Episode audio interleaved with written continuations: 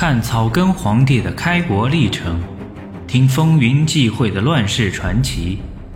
欢迎您收听《朱元璋传》，作者吴晗，演播埃里克里。第十九章：人生苦短，万岁无有，百岁难。朱元璋一生勤奋，勤学不辍，勤政不怠。虽然朱元璋出身穷苦，读书少，但是他能于戎马倥偬之中，日理万机之暇，勤学不怠。从渡江之始到建国之初的十几年间，经常与宋濂诸人朝夕相处，讲经论道，不但能懂得经义，还能写通俗的白话文，而且能作诗，能欣赏批评文学的优劣，在文学上。他主张文章应明白显易、通道术、达实务，对推动古文运动起到了积极的作用。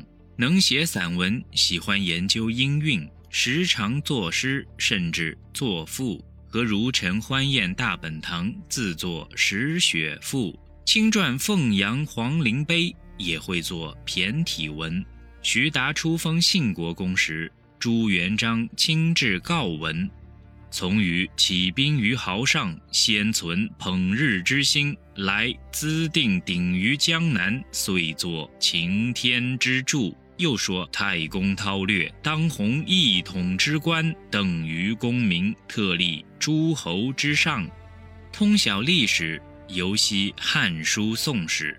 吴元年十一月，和侍臣讨论治国方略。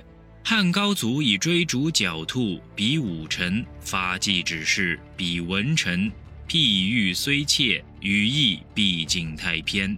我以为建立基业，由之盖大房子；减罚斩削，要用武官。早会粉饰，非文臣不可。诸子百家均有涉猎，常跟宋濂读《春秋》《左传》，从陈南兵读《洪范九畴》。讨厌孟子的名为重，社稷次之，君为轻的思想，派刘三五删减编辑《孟子节文》，崇敬佛教。即位后，曾招东南戒德名僧，在蒋山大开法会，和群臣顶礼膜拜，对应对称意的招入境中，赐以金缕袈裟，坐而论讲。并重用僧人做寻教心腹，进行特务告密陷害活动。对于道教亦有奇遇，最有传奇意味的是周显和铁罐子的故事。周显十四岁得了癫病，在南昌市讨饭，说话颠三倒四，人称周颠。三十岁时，正当元朝末年，新官上任，一定去求见，说是告太平。元璋攻取南昌时，周颠也来告太平，说声“婆娘兮”。元璋问是什么缘故，回说：“你指这般，你指这般。”元璋烦了，叫人拿铜缸把它盖住，用火猛蒸。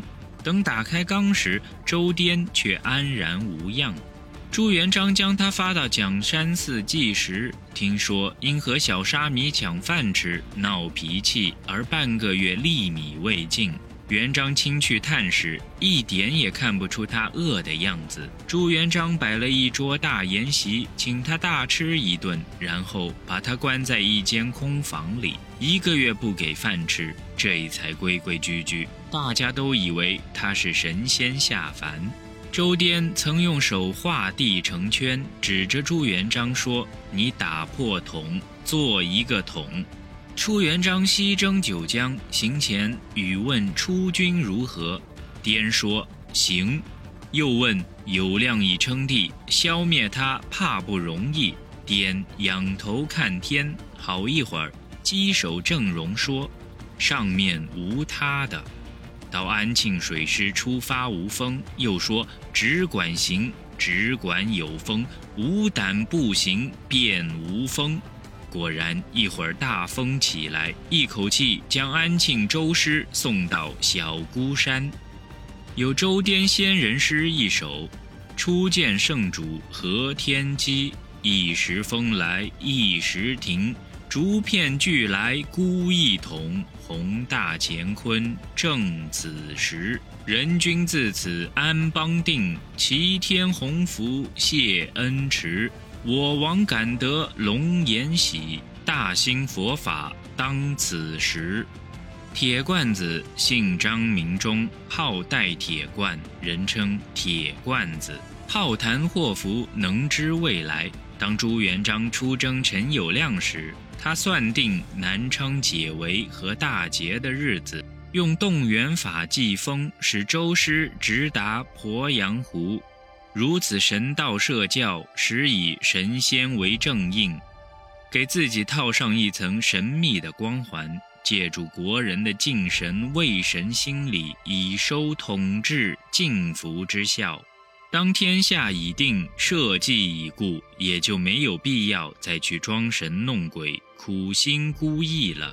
从此以后，朱元璋对佛道之事不再张扬。